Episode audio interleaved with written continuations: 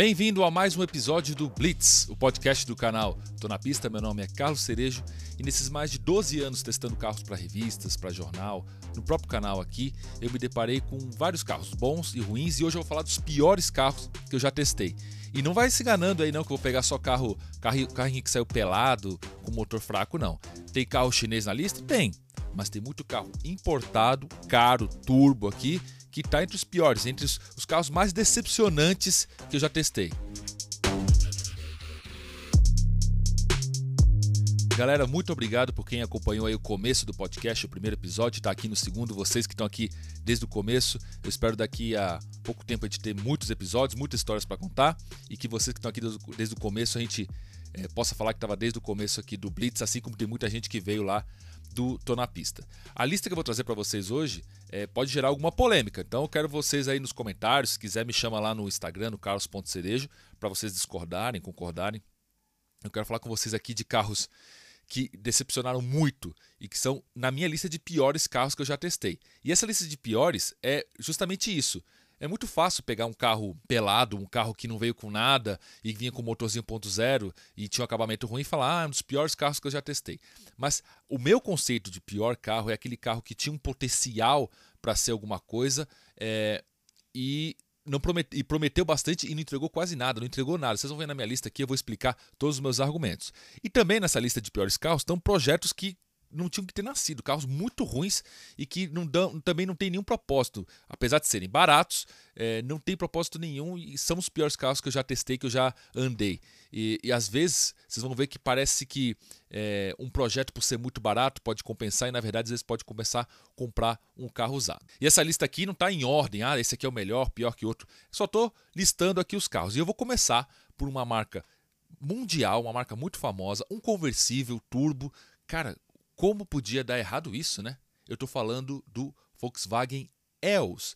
Quem lembra do Volkswagen EOS? Vamos dar uma olhadinha no carro. Para quem não lembra do Volkswagen EOS ou EOS, que é um nome de vento, tal. Olha, olha só. A, gente está falando de um carro que foi criado em 2006. Na verdade, ele é um, é, veio do conceito Concept C, que apareceu dois anos antes. E era bem parecido com o carro de produção, tá? Só a grade é um pouco diferente, mas esse já era, esse era o design, ó, estamos falando de 2006, o design do carro, o desenho, o desenho que a Volkswagen usava nos carros mundiais dela. E esse aqui, ele é o herdeiro do é o Golf, é a plataforma do Golf 5, e ele veio para substituir no line-up da Volkswagen o, o Golf Cabriolet que tinha no anterior. Então você fala assim: não, não vai ter mais Golf Cabrio, a gente vai lançar um produto separado com a, a arquitetura, a frente do Golf, mas vai ser um produto separado chamado EOS. Então a gente está vendo ele aqui, ele usa a plataforma mesma que usava no A3, a mesma plataforma é, do Golf, né? E, então a gente já pode perceber, cara, é, é, um carro que tem que ser bom de dirigir, né? Porque se ele tem a plataforma do Golf, a plataforma do, do A3, que era um carro bom, Falou, bom, tem que ser bom dirigir, ok, conversível. E, e aí a gente tem que entender, quando ele chega no Brasil, ele chega no Brasil em 2009, chega no Brasil em 2009, por 160 mil reais. E aí já começam as nossas é, contextualizações aqui do Volkswagen EOS. É, vou mostrar aqui para vocês uma imagem dele de lateral, aqui para vocês verem como ele é comprido, eram quatro lugares, que até, até dava para ir no banco de trás. Qual era o, o, o, 160 mil reais? Vamos botar em contexto. Nossa, quanto que era 160 mil reais? O, o Gol, que tinha a, chegado à quinta geração, as versões 1.6 ali com algum equipamento já chegando na versão topo do Gol 1.6 custava 40 mil reais. Então esse carro custava 160 mil reais. Quatro Volkswagen Gol top da época. Olha esse preço. Contexto de novo, o Tiguan, não esse novo, o Tiguan anterior, com motor 2.0, com câmbio Tiptronic, tração 4x4, teto solar, tudo que tinha direito custava 155 mil reais. Então, 160 mil reais é, era o que custava o ELS e 155 mil reais custava um Tiguan Top. E aí se você vai ver, mas quais que eram os concorrentes do Volkswagen EOS? Se a gente for botar é, aqui na balança os concorrentes, eles eram o Peugeot 307 CC e o Megane é, CC. É, o 307cc custava 136 mil reais e o Megane custava 106 mil reais. Só que aqui até justificava o, o ser mais caro porque ele tinha um motor 2.0 turbo de 200 cavalos e os outros tinham um motor de 140 cavalos e outros 136 cavalos. Então eram motores mais fracos, mas você ia ver que, aí, que mesmo assim era mais caro. E para botar um, um, contexto também, quanto custava, sei lá, uma Mercedes-Benz SLK, que era um é um conversível de dois lugares, aqui são quatro, mas só para te ter ideia. Um, uma, uma, SLK custava 204 mil reais com o motor 1.8, a versão 350 custava 275 mil reais e a SLK 55MG custava 187.500 reais, é, também era uma, uma hardtop, né? É, 187.500 dólares, perdão, porque na época o dólar era 1,99, então custava pouco mais de 370 mil reais. Saudade do dólar a 1,99. É, desculpa se eu falei dólar ou real separado aqui, mas era 187.500 dólares. Então, o atrativo aqui do Els era isso. Era um carro que tinha dois lugares atrás e você conseguia usar e tinha esse teto que se separava e abria em 25 segundos. Era um hardtop, era um hardtop não, um, um, um teto dobrável que você ficava com o carro praticamente um coupé. Você tinha o interior normal para a época, era um, um, carro importado, um carro feito em Portugal. E essa aqui é uma versão manual, mas aqui ele vinha com câmbio. A, a foto eu achei boa para mostrar que era esse interior, né? Mas esse aqui é manual, mas o que vinha para o Brasil era com o câmbio de é, DSG, câmbio de dupla embreagem. Esse era o interior. O interior não era tanto o problema, era a questão de, das escolhas que a Volkswagen fez. Ó, o teto fechado aí, para vocês verem como é que ele ficava. Ficava parecendo um coupé. É, é, era a primeira vez que a Volkswagen lançava um coupé desde o Corrado, né? Um coupé é, conversível, né? É, na época o Corrado tinha a versão fechada, mas como, assim, como ele aqui tinha o teto rígido que fechava, eles consideraram que é, ele era um, um coupé, um duas portas. Então ele tinha motor 2.0 de 200 cavalos, é, tinha o câmbio é, DSG de 6 marchas, tinha 28,5 kg de torque, era um carro torcudo, fazia 0 a 100 em 7,9 segundos e chegava a máxima de 229 km por hora. Então você fala, bom, então é, qual era o problema desse carro? Além dele ser caro, eu não vou entrar agora na, no mérito do design, tá? Daqui a pouco gente vai falar de design.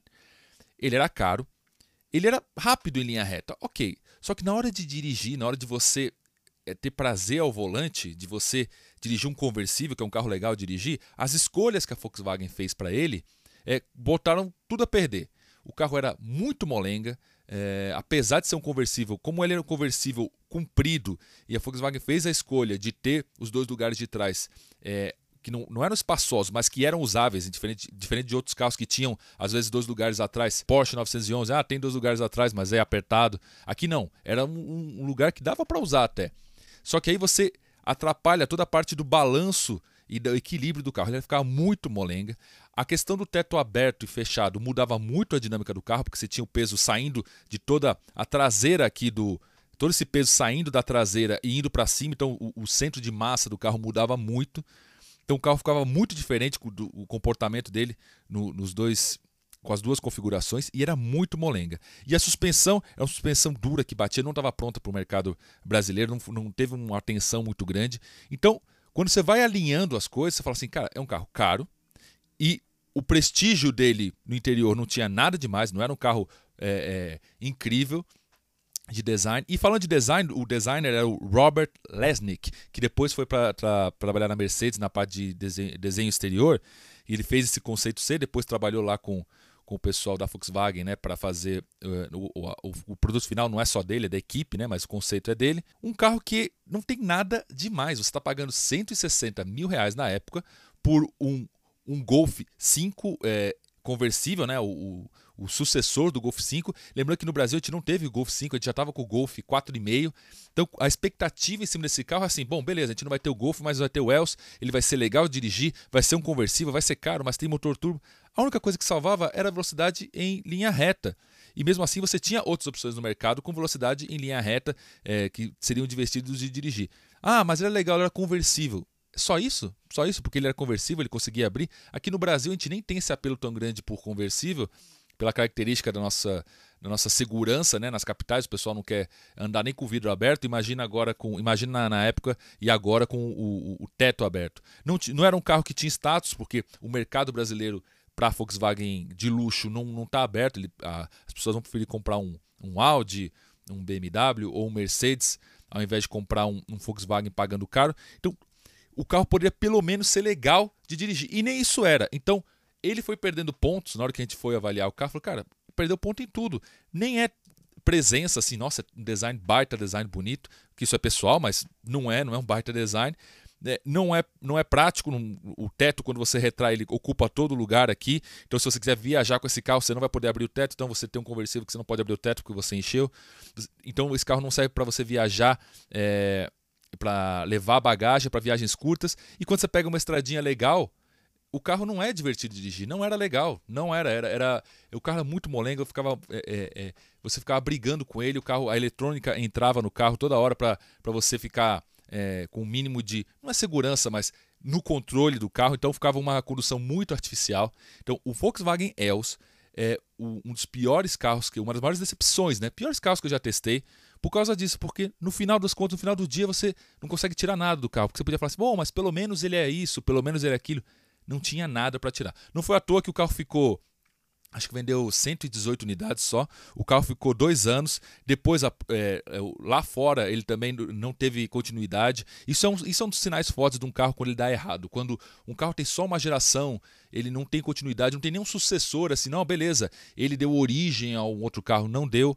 Então é, é, fica aqui a, a, lembrança do Volkswagen Els, que muita gente não devia nem lembrar desse carro, que no papel, se você fosse descrever um Volkswagen que é conversível, que tem motor, que tem plataforma de golfe e tal, tem tudo para ser um carro legal, na hora que veio aqui para o nosso mercado, é, se tornou um dos piores carros que eu já testei, uma das maiores decepções. Eu acho que agora eu vou causar um pouco de polêmica, mas tudo bem, é uma lembrança que eu tenho muito forte desse carro, do, de tudo que chegou até o carro ser lançado e toda a história do carro depois. Vocês vão entender. Eu estou falando aqui que um dos piores carros que eu já testei é um carro da Chevrolet. E o nome dele, vocês vão ver agora na tela, é o Agile. Vamos colocar em contexto uma galera aí que é mais nova e que não viveu o, o, os anos 2000 ali da, da Chevrolet até chegar no Agile. Na época que o Agile estava ali pronto para chegar, que era o projeto Viva, depois teve carro da GM chamado Viva, não, não, não, não confunda, é Projeto Viva. Era um projeto para nascer uma família de produtos nova para substituir a parte antiga da Chevrolet, que a Chevrolet estava muito defasada, estava com os motores antigos. Para você ter uma ideia, vou, vou falar quais carros é, tinha na época que o Agile foi lançado. Olha o que a GM vendia no Brasil. Ela vendia o Corsa, o Classic, o Celta, o Vectra, Zafira, Astra, Meriva é, e tinha a S10 e a Blazer e o Ômega importado. Então, a maioria desses carros aqui, acho que a maioria deles, eram projetos é, da Opel, projetos europeus, é, defasados, que vieram para cá e foram sendo empurrados e do jeito que dava para o mercado brasileiro. Então, quando veio o Viva, o pessoal falou: bom, agora a gente vai ter um carro, um carro para. É, era um hatchzinho. E, e, e, como é que ele vai ser o design dele? Olha aqui, ó. Esse é o Agile que todos nós conhecemos. Mas a gente tem que lembrar que no salão de 2008, eu estou falando aqui da preparação até chegar o, o, o Agile a, gente já sabia do projeto Viva, a gente que trabalhava com isso, estava flagrando o carro na rua. E o, o projeto Viva ia dar origem a um carro para concorrer com o Fox. Então a gente sabia que ia ser um hatchzinho meio altinho para concorrer com o Fox, tanto que a gente já sabia que ele ia conviver durante um tempo com Celta e Corsa, porque ele ia atacar esse segmento de hatches um pouquinho mais premium, é, que o Fox também ele começou muito simples, depois foi sofisticando. E a gente tem que lembrar que na época também é quando nasceu o novo Gol. Então o pessoal falou: bom, Olha quando. Olha a, a Gol, por sinal, que fez aniversário agora, né? É, olha só que legal, a Volkswagen deu um passinho aí para melhorar o line-up dela, sair daquelas é, coisas antiquadas. A, a, Chevrolet vai fazer o mesmo.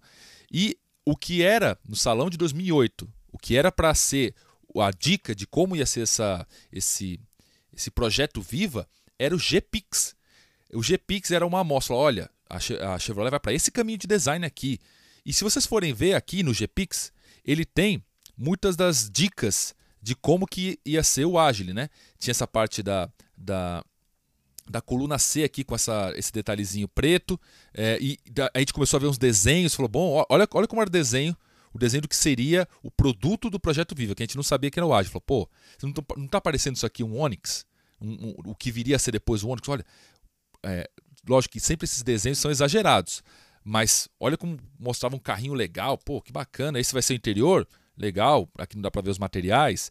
E, e, esse design vai ser aqui, pô, legal, uma evolução grande em relação. Gente, lembra que eles vendiam Classic. Então a gente ia sair de Classic para isso aqui, ia sair de Meriva para isso aqui. Era promissor, né? E aí, eu lembro que na época da revista Karen Driver, a gente o, tinha um editor que tinha, bom, tinha várias pessoas que tinham várias informações, e a gente começou a fazer projeções do, do que seria ia ser o Agile. E as projeções estavam muito precisas. Estavam tão precisas que a gente achou que estava errado. Falou, cara, não é possível que vai ter essa proporção de nariz para frente, esse farol que tem um, um buraco entrando e a, a, a, parte desproporcional do carro é, chamou muito a atenção. Todo esse barulho que a gente teve ultimamente aí, quando. Ultimamente não, quando veio o Etios, quando saiu agora mais recentemente o HB20, quando apareceu o Agile, foi a mesma reação. Muitos de vocês são muito novos, ou a galera mais antiga aí pode ter esquecido, mas lembra que o pessoal falou, cara, sério que é isso? Esse, esse é o carro essa é a revolução de design deles? Bom, tá bom. Então, pelo menos o carro é legal de dirigir. Então, já começou por aí. O design já é muito subjetivo, mas isso, isso é fato. Na época teve toda uma contestação de do design. O pessoal falou, cara, muito estranho, foi uma ruptura muito grande. Não tem muito nada, ó, vamos passar aqui. Não tem muito a ver com isso aqui, não, com, com o GPix. Apesar de ter os elementos, a grade e tal, a harmonia disso não está igual a gente viu no conceito. É, então, beleza. Vou, agora vamos falar da parte prática. Então, bom, então o carro ele moderniz, modernizou. Não, ele está com o mesmo motor 1.4 de 102 cavalos. Na verdade, um pouquinho mais fraco que, que os motores que estavam antes. Que os, os, que estavam antes eram 105, está com 102 por causa de consumo e tal. Putz, então está com um motor antigo. E, e tá, tá, beleza. Então tem câmbio automático? Não, não tem câmbio automático, só manual. Só manual. Tá. E qual é a plataforma dele? Que foi uma grande uma grande dúvida na época. Na época, a Chevrolet tinha duas plataformas derivadas do Opel. Tinha a Opel 4200 e 4300. A 4200 é a que se usava no Classic e é, é no Classic e no, é no Corsa antigo, né? O Corsa novo, que era o que vendia na mesma época, era 4300. Então, esse carro não tem uma estrutura ali na, na parte dianteira chamada subchassi, que é uma parte em que todos os elementos do, do, da suspensão vão presos nesse subchassi e ele vai preso na, no monobloco do carro. É, o que, que isso é, é melhor? Melhor quando é bem feito, né? Não necessariamente você pode fazer, é, vai ter um carro pior por causa disso. Você consegue filtrar melhor as, as as imperfeições do, do solo e você tem mais é, possibilidades de ajuste e de mudar o setup da suspensão, porque você tem um subchassi ali, você não precisa mexer no monobloco e nos pontos de fixação da suspensão. Então esse carro não tinha isso. E o Corsa, que estava aí, já estava antigo, tinha. Então ele era um projeto novo que não tinha motor novo, não tinha nada de novo e tinha a parte de, de plataforma antiga. A gente ainda não falei de andar no carro, vamos, vamos falar disso daqui a pouco. Quando você entrava na cabine do carro, é, os plásticos não eram tão melhores, eles tinham formatos diferentes. Tipo, você tinha esse cluster que era muito é, revolucionário, bonito, mas funcional ele não era. Porque toda essa. Vocês podem ver ali na parte do cluster que ele tem essa cor azul e esse, essa proporção dele, essa forma dele meio um C assim dos dois lados, não era fácil de ver. Podia ser bonito para você olhar na foto e falar, nossa, que diferente. Mas é, para usar não era bom. E os materiais, todos os materiais que vocês estão vendo aqui, não, não, não, não era um baita salto em qualidade. Era um desenho novo. Todo desenho seria novo, tudo seria novidade, perto dos carros que estavam muito defasados é, dentro da linha GM. E, e, aí você fala, putz, então já não é isso. O que tinha aqui de, de parecido com o desenho aqui era a parte, se vocês observarem, ali no meio, tá vendo a saída do ar-condicionado ali, o próprio cluster, é, era isso mesmo. Então, é, já tinham mostrado um outro desenho do GPix, esse desenho, beleza, veio assim, mas é desenho. É, o carro não tinha nenhuma parte de multimídia, lógico, né, essa época não era para ter mesmo. É, depois ele chegou até a parte de navegador aqui em cima, do, do no meio, nas na saída de ali tem uma gavetinha, você chegava a prender um GPS, uma época que as pessoas tinham um GPS e colocavam ali, nem celular, celular não tinha GPS, né, era, era, era algo, não era algo muito popular, não tinha nada disso.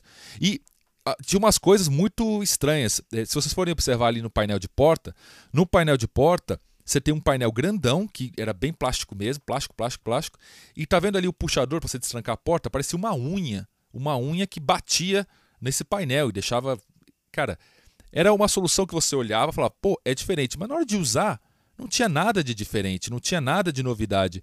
Não tinha. E na hora de andar, o carro, o carro era bem fraquinho, era muito chato de andar. Não tinha nada demais, não era, não era muito econômico, não era nada de. E também, se a gente for observar, que eu tenho tudo anotado aqui, se você for observar a questão do, do preço dele, ele não era barato. A versão top dele deixa eu, não falar o preço errado aqui, a versão top dele, ele custava entre 37 e 42 mil reais na versão LTZ. E como eu falei para vocês, era um preço de Gol, que tinha um projeto totalmente novo, tinha, tinha eh, evoluído bastante do, do Gol anterior. E nesse carro a gente viu uma evolução grande de design, mas é a mesma coisa do da, que a gente viu com o HB20, evoluiu o design para quê? Para isso, caiu bastante no, no, no, quesito da galera. O Agile ele era feito na Argentina e ele fazia sucesso na Argentina e aqui no Brasil teve bons números de venda. Ele não, ele não vendeu mal. É, isso não quer dizer que, que, que o carro era ó, perigoso, você vai morrer, era o beberrão. Não, mas vocês entenderam que dentro das expectativas que todo mundo teve em relação a a GM dar um passo e sair daquela, daquele montão de projeto antigo e carro defasado, o Agile foi um, um, um problema. E o, o Agile depois também é, criou uma outra, é, uma outra insatisfação para quem gosta de carro, que era ele, ele estragou, entre aspas, a, a, Montana, porque a Montana era tão legal dirigir, quem andou na Montana anterior era tão legal dirigir. Quando ele virou é, essa, essa arquitetura, essa frente do, do Agile, carro perdeu muito do, do charme dele, do, do, que ele era legal, e, e perdeu o mercado. Tipo, era um carro que tinha seu mercado, tinha seu público, e, e foi perdendo esse espaço é, por uma decisão de, de, de, mudar essa família e deixar essa frente de Agile. Quando a gente vai olhar o carro é, em si, é, o carro que realmente vai e muda a, a GM foi o Onix. Porque vamos lembrar, chegou o Agile né, nesse ano, né, no ano de 2009, chegou o Agile, e a GM continuou vendendo Corsa até 2012, Classic até 2016, o Celta foi até 2015 e o Agile morre em 2014. Então, vocês entenderam que o projeto que era novo, tal, ele morre em 2014 para o Brasil e o Classic, porque tinha é, uma questão de custo, o carro vendia bem para um público específico, continuou até 2016. O Celta até 2015, o Celta que, que é, teoricamente teria que ser um projeto pior, porque era anterior e mais simples que o Agile. Então o Agile foi uma das maiores decepções que a gente teve com, com a GM por causa disso. Então os piores casos, eu falei, eu esperava tanto do Agile, tanto. O que depois veio com o Sonic, que foi um ensaio do que seria os carros melhores da GM. E aí vem Onix, quando vem o Cobalt e, e quando vem a própria Spin, a Spin vem, é, com, apesar do design polêmico dela, substitui bem, é uma, uma boa alternativa para a Zafira. E, e, agora a gente vê o Onix Plus. Então você vê que a semente para isso aí não foi o Agile. O Agile pode ter vendido bem, pode ter tido seu público e tal, mas ele prometia demais e não entregou. Então por isso foi uma das maiores decepções minhas. Não quer dizer que ele é pior ou melhor que, que os outros carros que eu vou falar aqui, porque vai ter carro muito mais caro que o Agile, que vai estar nessa lista, e carro muito mais barato. Ele não é melhor nem, é, nem pior no sentido de produto, ele, ele, mas ele foi uma decepção tão grande porque ele prometeu bastante numa época que o mercado automotivo no Brasil ia decolar, decolou, né? Foi um voo meio de galinha, assim, voou, depois caiu, e o Agile podia ter sido um produto mais forte para ter é, essa retomada da GM no Brasil ter acontecido mais cedo. A gente tem que lembrar também que essa era uma época em que, que a GM teve todo o problema dela da matriz, os Estados Unidos teve que ser recuperada. A matriz brasileira, a, a, a GM do Brasil conseguiu é, andar pelas próprias pernas, mas o Agile, infelizmente, é, é um dos carros mais decepcionantes, um dos piores carros que eu já testei, por justamente ele não ter entregue nada do que a gente esperava do novo projeto Viva, do carro que ia resgatar a GM no Brasil. Agora eu vou falar de um carro que realmente incorpora todos os atributos de ser um carro ruim, um pior carro, uma coisa que você não pode recomendar e que não vai ter um ponto positivo, nem que você queira forçar muito a barra. O nome desse carro é EFA M100. Deixa eu mostrar para vocês aqui. Esse aqui é o EFA M100 que eu andei, porque ele já tem o facelift aqui, ele tem esse farolzinho diferente. Eu lembro que na época o EFA M100 fez muito barulho no Brasil, porque ele era o carro mais barato do Brasil. Ele custava R$ 22.980. Ele já tinha é, a, a, direção hidráulica, ele tinha vidro elétrico, tinha ar-condicionado, trava elétrica, retrovisor elétrico, é, não tinha banco de couro, não tinha nada disso, tinha é, trava, tinha som. Então, você já vê que, cara, por R$ 22.980, o ano era 2008 até é, 2009, né? Que ele foi 2009 quando ele teve o facelift, foi quando eu andei nessa versão. É, a gente tem que falar desse carro de 2008 porque vocês vão entender por quê. Ele vai até 2012. o FM100, quando você olha assim, você fala, bom, peraí, ele é baratinho desse jeito, a roda é uma rodinha 13, quatro furos, tem carro aí com três furos hoje, mas pô, não é tão ruim assim, né, Carlos? Olha só, não tá parecendo. Se tivesse aí um, um logo de, da, da, Hyundai, se tivesse um logo da Suzuki ou da Fiat, você nem ia achar tão mal assim. Ele era muito ruim. É, primeira coisa que eu vou falar dele é o comprimento dele, 3,56. É, era um carro compacto, um city car. Ok, não tem problema nenhum, isso não, não, não depõe contra ele. O motor dele é 1.0, 4 cilindros 1.0, de 47 cavalos. É isso mesmo, 4, 7 cavalos e 6,8 quilos de torque. 47 cavalos. Câmbio manual. Aí você fala, cara, 47 cavalos só? Bom, mas ele, ele desse jeito aí, ele é levinho, né? Não, ele pesava 930 quilos. O Marte, o primeiro Marte, quando foi lançado lá em 2011, pesava 925. Era um peso de Marte com um motor de 47 cavalos. Então, beleza. Ah, Carlos, mas o que você está querendo? É o carro mais barato do Brasil, ele vai ser fraquinho. Tem limites para fraquinho, né? 47 cavalos. Ok, vamos lá, vamos ter. É, é, vamos andar no carro. Quando a gente foi andar no carro, já era, já tinha, estava rolando o teste de longa duração da Quatro Rodas. A Quatro Rodas comprou uma das uni primeiras unidades que custa é, do carro, que era antes do facelift, mas a parte mecânica era a mesma. E eles tiveram que parar o teste antes dos 60 mil quilômetros. Pararam com é, 42 mil quilômetros. E eles desmontaram o carro. Eles pararam porque o carro estava inseguro de andar, dando muito problema, muito instável. Teve um teste no campo de provas lá da, da que a Quatro Rodas fez. E o carro, na, na parte de, de, desvio, um desvio simples de, de trajetória, como se você fosse é, só trocar de trajetória. Não era nenhum teste de pista de corrida. Ele levantava as duas rodas facilmente, as duas rodas de dentro da curva. Então, se mostrou muito perigoso para expor a redação, expor as pessoas que estavam testando o carro a uma situação de emergência que o carro talvez não, não correspondesse. No desmonte da quatro rodas, eles ah, falaram que o motor não teve é, desgaste além do esperado para 42 mil quilômetros, não teve, o motor não estourou, não teve nada disso. Viram toda a parte de vedação do motor, o motor estava ok. 47 cavalos, estava funcionando ok. O que eles acharam muito problema foi na parte do câmbio, os sincronizadores, a parte sincronizada estava toda desgastada e também muita poeira dentro do carro nas partes que eles desmontaram, então a vedação do carro era ruim e a suspensão estava eh, com, com a pressão, com cargas é, diferentes, estava com as buchas todas moídas. Isso foi mais ou menos. É, não tinha saído ainda a matéria da quatro rodas, eu acho, e eu já tinha andado nesse carro com, com esse facelift, que aconteceu logo depois do lançamento. É, esse carro, ele era ruim em todo sentido de andar. Pelo seguinte, a posição de dirigir era muito alta, se vocês observarem nessa imagem aqui, o banco, o quanto que ele está longe do assoalho artificialmente para dar essa posiçãozinha de, de Fox tal. Então a posição de dirigir era horrível. E quando você andava com o carro, a coisa mais impressionante era como que você é, colocava a primeira marcha, o câmbio era bobo. Tipo, você colocava a primeira, vinha para segunda, tirava o pé da embreagem e beleza, não sei se está em segunda, terceira, de tão bobo. Os, todos, todos os pedais, todos, todos os pedais, eles pareciam desconectados do carro. Tipo, é, o acelerador não tinha, não tinha uma parte, ele era quase nada, e aí aconteceu alguma coisa também pelo motor fraco. O freio, você não tinha nenhum feeling do que estava acontecendo. A embreagem também era você colocava e, e não sabia se estava engatando, não sabia nada. A direção totalmente mole, porque a, a, a impressão deles é assim, ah, conforto é tudo leve. E como o carro era instável, com essa posição altinha e com a suspensão muito ruim, cara, era difícil, era era para você andar numa rua normal, você em nenhum momento se sentia em controle do carro. E não estou falando de andar rápido, ah, eu quero fazer a volta rápida em Interlagos. Falando de dirigir um carro normal. E o carro não justificava o preço. Ah, o carro mais barato do Brasil, zero quilômetro. Sim. Ah, tem garantia. Tem, mas não tem rede, não tinha concessionária. É, era muito mais jogo você comprar um carro seminovo com um, dois anos, é, menos equipado e ter pouco mais de segurança para andar no carro. É, e às vezes tentar comprar um carro um pouquinho mais antigo para você ter esses equipamentos.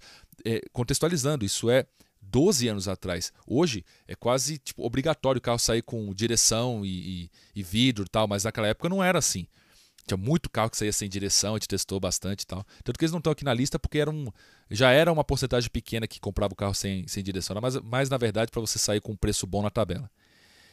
E esse carro era ruim em todos os sentidos, todos, todos. Tanto que depois todo esse away, ah, de carro mais barato tal, cara, se perdeu porque não justificava o carro ser tão barato assim e ser uma dor de cabeça, porque como eu já falei para vocês outras vezes, eu acho que carro zero quilômetro é para o cara em teoria, que não quer ter dor de cabeça. Você vai comprar um carro que com 42 mil quilômetros, ou seja, se você andar em dois, três anos, o carro vai te dar toda essa dor de cabeça, vai desvalorizar pra caramba.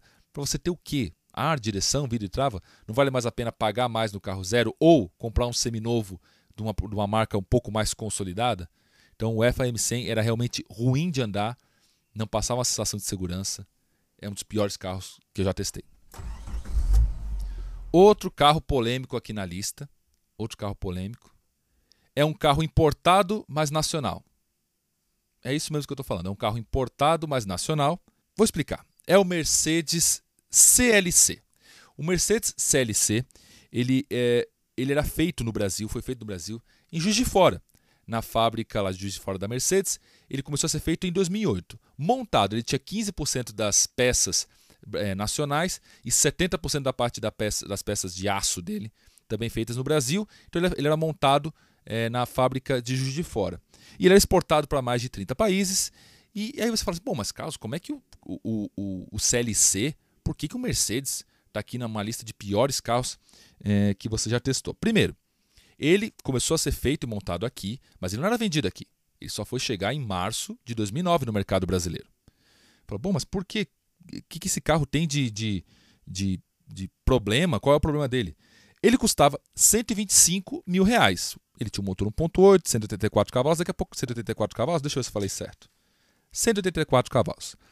Você fala, pô, mas olha aqui, é um coupé, Mercedes, tá, mas qual o problema dele?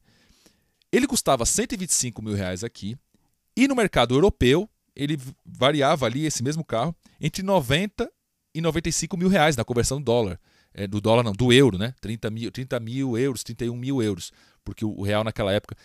Por isso que eu falo que às vezes essas conversões puras de moeda não, não, não condizem muito bem. Mas já fica claro isso: o carro é feito aqui e é vendido mais caro no Brasil por todas as características do nosso mercado. Então, bom, já começa isso. Fala, bom, então o carro é feito aqui, mas é mais barato lá fora do que aqui. Aí você fala, bom, mas qual é o problema? Era o novo Classe C e a versão Coupé, a versão hatch dele, você não gostou?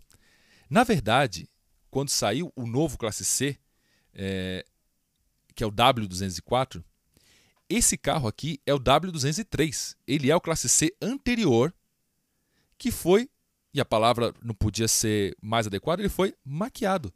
Maquiado com a frente do novo.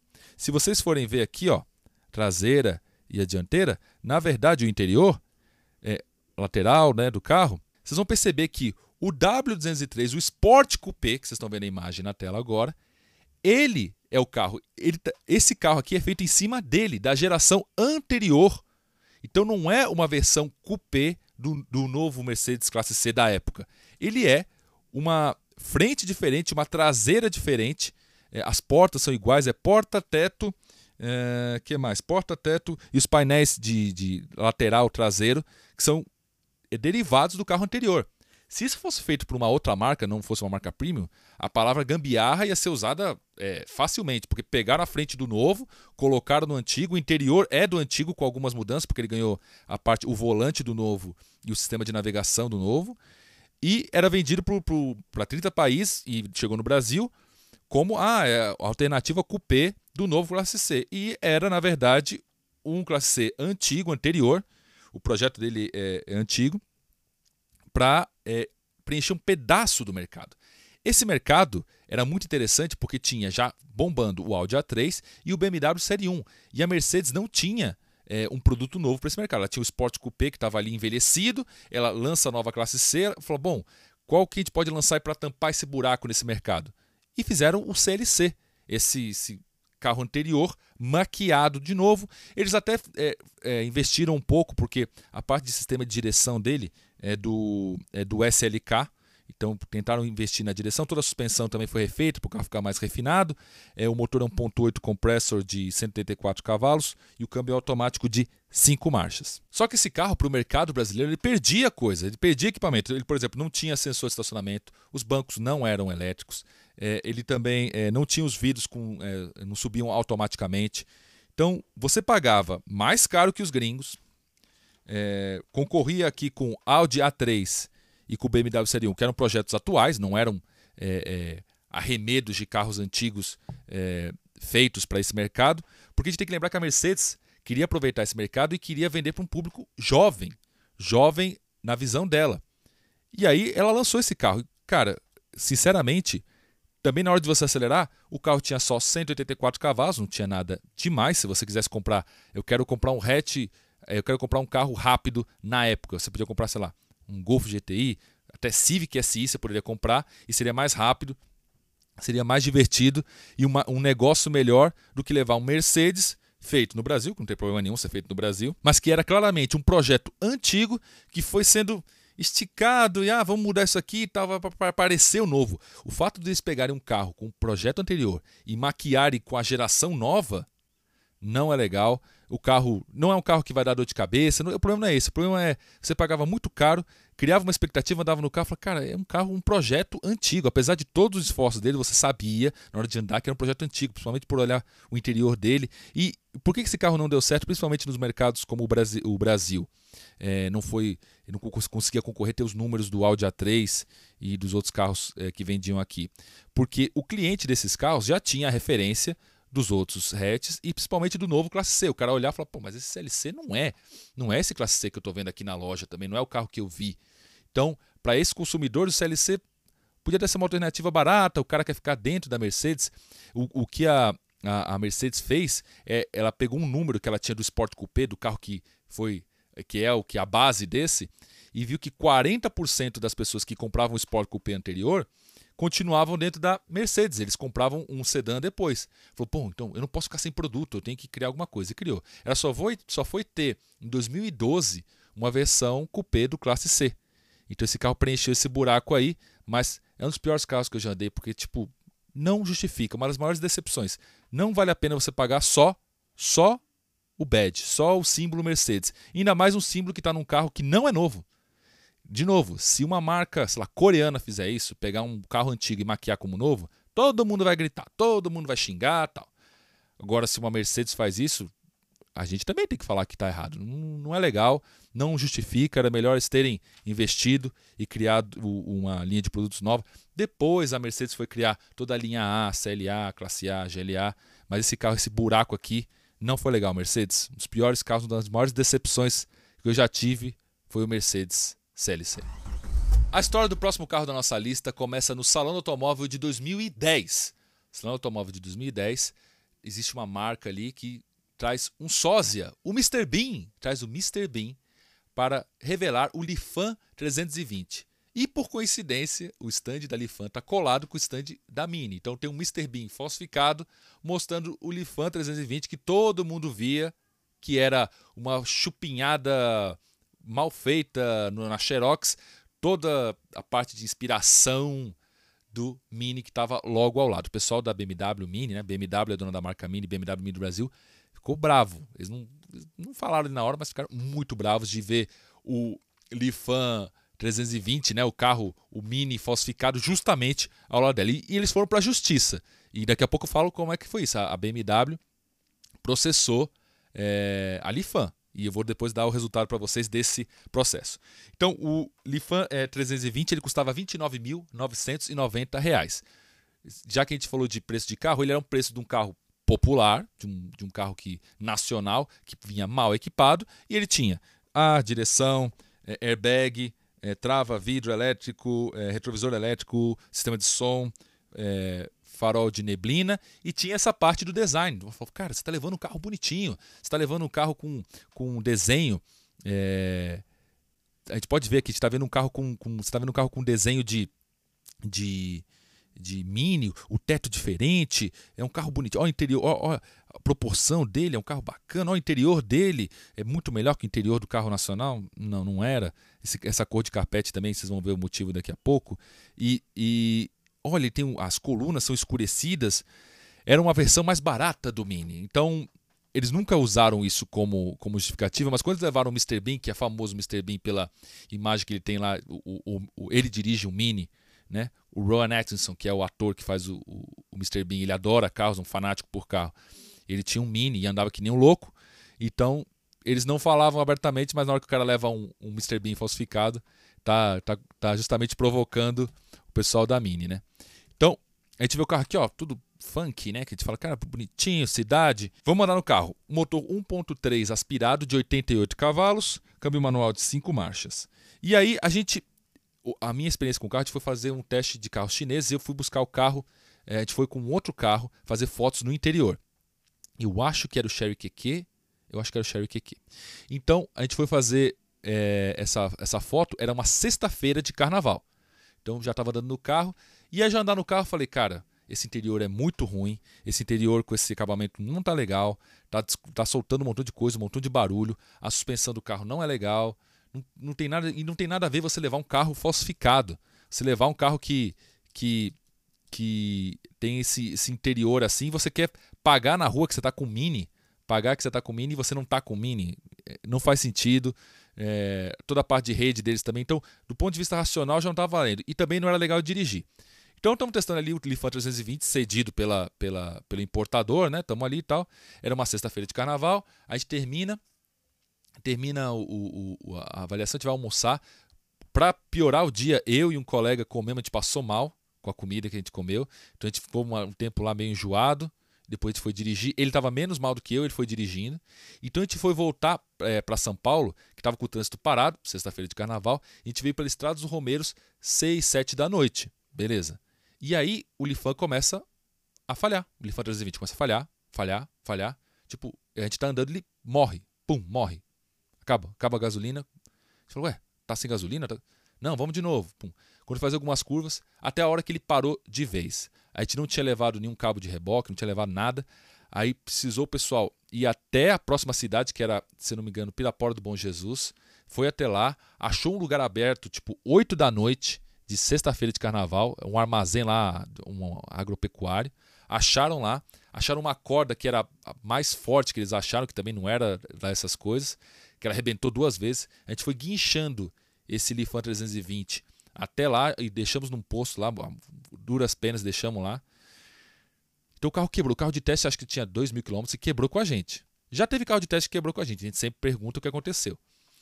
Então o carro, além de ser ruim de dirigir, além de não ser tão barato, 29 mil não era barato. Se a gente fala que o carro mais barato era 22, vinha bem equipado, mas já deixou a gente na mão, já quebrou, não era rápido, não era legal dirigir, acabamento era ruim, não era espaçoso. A parte de, de manutenção dele e, e, de você ter garantia no Brasil inteiro também não, você não ia ter tanta cobertura assim. Então todos os dados, todos os a, a parte racional dele e subjetiva estava ruim.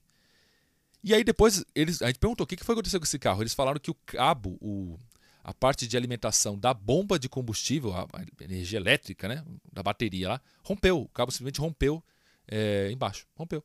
Aí depois a gente viu, estava rasgado. Então era um carro que também tinha problemas. Esse carro de imprensa, que, que é um carro teoricamente que está ok, rompeu um cabo e deixou a gente na mão no meio da noite. Então a construção do carro não era lá essas coisas. Então, um dos piores carros que eu já, já testei. Você pode olhar, achar engraçado, pô, Lifan 320 é um, é um mini falsificado, que engraçado tal. Mas é, não é. Não é, não é legal dirigir. Não vou, se, se, você enganar alguém que isso aqui é um mini, a pessoa que está sendo enganada é uma pessoa bem bobinha. É, quem entende um pouquinho de carro não vai ser enganado nem um minuto que isso aqui é um, é um mini. É, e, você vai, e você não vai poder falar que é, que é um mini. Né? E voltando a falar do processo, a BMW ganhou o processo. E os representantes da época da, da, que importavam o carro. Depois a operação passou para a Lifan. Nessa época era um importador, era um, não era a Lifan mesmo que vinha a operação. É, a BMW processou esses, é, esses representantes da primeira, quando começou a trazer o Lifan 320, por, é, engraçado como eles falam assim, com concorrência desleal, porque eles estavam levando os clientes a, deliberadamente enganando os clientes que eles tinham um produto da Mini. E assim, é muito engraçado você pensar que alguém vai realmente achar que isso aqui é da Mini. Mas essa era a, a, o argumento da BMW Mini, eles ganharam e acho que eles fizeram tudo isso justamente mais para. Tinha um processo também ocorrendo fora do Brasil, mais para é, punir a marca por realmente chupinhar o desenho deles, não que alguém realmente é, ficasse confundido. Eu não vou pagar 100, 100, reais, 100 mil reais no Mini, vou comprar um por 29 mil. Mas um dos piores carros, que eu já andei. E esse carro eu tinha até uma esperança que fosse é, ok de andar, porque eu falei, bom, é um carro com valor agregado maior, eles investiram em design, né? Quiseram ser parecido com o Mini. Vamos ver se eles, o carro pelo menos é legal de dirigir, né? Não era, não foi confiável com a gente. Então, uma das maiores decepções, dos piores carros que eu já andei. Não recomendo, não vale a pena, não, não compre esse carro. Um dos piores carros que eu já andei é de umas mar das marcas mais legais e mais reconhecidas por fazer carros bons. Ele é da BMW. É isso aí, um dos piores carros que eu já andei é da BMW. E ele se chama 328i GT, a versão GT do 328. Vocês estão vendo aí na tela o 328. E ó, à primeira vista vocês vão falar assim: nossa, como assim? Como esse aqui é um dos piores carros que você já andou, Carlos? Você tá louco, você tá dando uma de, de, de blazer aí, que você é o, é o cara mais é, pica para falar de carro, porque você tá falando que ele é ruim. Olha o interior desse carro, nossa, que bacana. O interessante desse carro é que ele claramente é um carro que nasceu do marketing, não nasceu da engenharia. E eu explico por quê. Porque esse carro aqui veio depois do Série 5 GT, que já no Brasil, Série 5 GT, que é a versão do Série 5 GT, com esse teto maior e essa, esse porta-malas aqui que abre como hatch, o vidro abre junto, ele já tinha micado aqui no Brasil. Então já tinham, já tinham, é, ele tinha saído, é, ele foi de 2010 a 2012, custava 300 mil reais, 535 GT. E era uma versão mais prática do Série 5, porque ele era a base do sedã, mas tinha um porta-malas maior, mais espaço no banco traseiro. Vocês vão ver aqui que por esse ter esse teto alto, você tem mais espaço no banco traseiro. Você fala, pô, então peraí, então faz todo sentido ter um Série 3 GT. Ele é um carro muito legal, vai ser um carro muito bacana. A parte de design dele, aqui da dianteira, tá legal. A parte do teto ali indo para trás, a gente já começa a ver o carro sendo aquele pato. O carro não é SUV, não é hatch, não é sedã, é, não é perua, não é coupé. Então é o famoso crossover, uma palavra que foi muito famosa nos carros, mas é, depois foi abandonada. Por quê? Porque as pessoas queriam SUV. Então esse carro aqui, quando você andava nele, e aí vem os problemas dele. Não, primeiro eu vou até falar é, de quanto ele, ele custava. Ele custava 160 mil reais o 320, o 328 que foi eu andei 205 mil reais. Ele tinha motor 2.0 turbo de 245 cavalos, então era rápido. Tinha um câmbio automático de 8 marchas, é, tração traseira, legal, essa parte é legal. Só que quando você ia andar com o carro, por toda essa arquitetura do carro, a posição de dirigir do, classe, do, do Série 3, que é legal, já não estava ali. Porque toda essa mudança do carro, já, o centro de massa já aumentou, o ponto H aqui do banco já foi para cima. Então já estragaram a posição de dirigir, não era a mesma coisa. Não era nem uma posição de SUV, nem uma posição de sedã. Era no meio do caminho, meio do caminho ruim. Toda essa parte de jogar o peso para cima, tem mais vidro, o teto, é, essa parte do hatch aqui, tem toda uma parte do peso já foi, centro de massa foi para cima. Aí você percebe, você percebe quando você anda com esse carro, o esforço dos caras da BMW, dos engenheiros, de tentar impregnar ele as qualidades da BMW, do carro ser legal dirigir. Tal. Mas os caras não, não, não conseguem, não, não, não é legal. E até uma parte de construção do carro era muito ruim, porque não dá para ver nessa foto, mas é, o, os, as portas dele eram frameless, então elas não têm moldura, não tem moldura aqui em cima. Então na hora que você é, a gente pegou o carro de teste que a gente pegava, quando você baixava o vidro, e, e ia até embaixo ali, você conseguia ouvir até pedaços, partes da, da, da porta vibrando. Então a, o projeto em si não estava muito legal. O cara falou, pô, BMW fazendo isso, caro. Aí você fala, pô, eu estou pagando caro para pegar um carro que, que tem um porta-malas maior, sim, porque ele abria como hatch, era 520 litros, mas perdeu toda a essência do sedã, não consegue ser um carro legal dirigir igual sedã. Em linha reta, tudo bem, mas não tinha o, o que é legal é o seguinte, a gente está vivendo, tá vivendo um mundo cada vez mais de carros tração dianteira. A própria BMW já se rendeu. E os, o Série 3, sempre tração traseira, sempre muito legais de dirigir. Aí esse carro já não era isso. Aí você fala, bom, então ele é um bom carro off-road? Também não era, porque a suspensão era dura, porque ele, eles tinham que manter o equilíbrio do carro. É legal, então a suspensão foi ficando mais firme para é, diminuir rolagem. Então ele não tinha as qualidades de um SUV, de ser mais altinho e mais robusto, e não tinha as qualidades do sedã.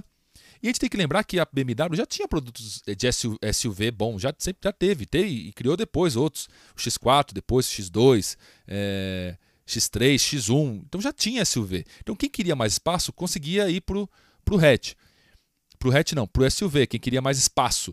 espaço de cabeça tal. O cara que era mais purista e queria o DNA BMW, ele tinha lá o Série 3. Isso para o mercado de luxo no Brasil não se justifica muito porque o cara tem dois, três carros. Não sou eu, não tenho, mas esse cara tem. E ele queria. E esse cara queria justamente ter um carro legal dirigir e não encontrava isso. E também não encontrava um SUV e também não encontrava uma perua. Eles não traziam a perua, é, não, não traziam volume, mas trazia os GT. E não teve outra para o carro também. Ele veio, ele ficou dois anos aí. É um carro que as pessoas esquecem, esquecem que existiu, porque eu acho que a própria BMW fala, cara, foi uma tentativa da gente fazer alguma coisa diferente, de fazer um segmento novo, mas foi um segmento que que, que não colou, ainda mais nesse para esse cliente de luxo. Esse cliente de luxo ele é muito tradicional, ele vai querer o Série 3, ele vai querer o Série 5. Se for um cara é, como a gente, eu gosto muito de perua, vai querer a perua para ter mais espaço, praticidade, não perder a tocada legal do carro mais baixo. E SUV, tá cheio de gente que quer SUV, tá cheio de cliente por aí. E a, e a BMW vende SUV pra caramba. Todas essas marcas de luxo entenderam que SUV vende bem. E eles têm esse cliente com os SUV. A Volvo agora é praticamente só SUV. É, então, a gente tem que entender que esse carro foi um dos maiores micos, assim, e ele era ruim de dirigir, não tinha nenhuma das qualidades do sedã e nem do SUV. Então, é uma das maiores decepções, um dos piores carros que eu já andei, o 328 GT. É lógico que nessa lista aqui nesse vídeo, a gente pode colocar alguns carros que, por exemplo, eu, eu, eu não andei, não vou poder opinar aqui, vários carros que a gente vai, quando você vai para projetos mais antigos, tem carros piores. Mas esses carros aqui, percebam que são carros que são mais novos, né? São todos carros que eu testei e eram alguns carros tinham um potencial muito legal e isso que foi a maior decepção. E outros carros realmente eram produtos mal resolvidos desde o, da, da, primeira reunião que foi decidido. Imagina o pessoal decidir que vai fazer um, uma imitação da Mini. O, quando eles saíram daquela reunião, o projeto estava fadado ao fracasso. A Mercedes decidindo que vai fazer um carro que vai usar a plataforma do carro anterior e vai usar o design da nova e vamos, vamos enfiar isso aí, enfia preço e monta no Brasil e cobra mais caro no Brasil, também fadado a, a, a dar errado. O Agile, que era para ser a revolução da GM e não entregou nada de novo, ah, nem o design, até o design, ele podia ser tudo de, de todos os defeitos que a gente falou e ser muito bonito e vender. Quantos carros a gente tem por aí que são projetos mais ou menos e tem um design muito mais bem resolvido, um interior legal, tem conectividade e vendem bem também. Então são grandes decepções. Eu entendo também que você que está ouvindo o podcast e você que está vendo esse vídeo pode discordar de mim, não tem problema nenhum. Coloque aí nos comentários o que você acha, é, qual os piores carros que você já andou, se você concorda ou discorda, e qual outro carro você acha que eu não falei aqui na lista, coloca aí nos comentários, ou me, me segue lá no carlos.cerejo no Instagram, que eu vou conversar com você e te falar bastante de carro. Então, muito obrigado por assistir mais esse episódio do Blitz, a gente se vê na próxima, até mais!